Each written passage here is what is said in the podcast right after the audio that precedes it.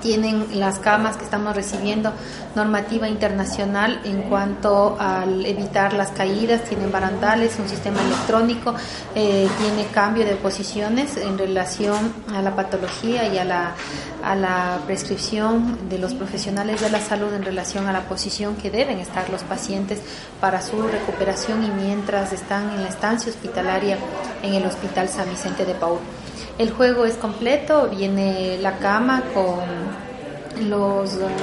con los veladores también. Eh, estamos recibiendo también ocho desfibriladores que se están colocando en los diferentes servicios hospitalarios, que son equipos para reanimación de los pacientes que tengan un, paro cardíaco. Tenemos camillas de exploración que se están poniendo 21 camillas y se está renovando todas las camillas en atención en la parte de consulta externa del Hospital San Vicente de Paul. Estas camillas vienen incluido pierneras que son para la inclusión y la apertura de consultorios polivalentes. Esto quiere decir que los consultorios nos permitirá eh, poner a profesionales eh, ginecólogos o de otro tipo de especialidades en cualquier consultorio y nos permite habilitar mejorar tiempos y espacio para los profesionales de la salud para que se puedan atender eh, de mejor manera también a los pacientes.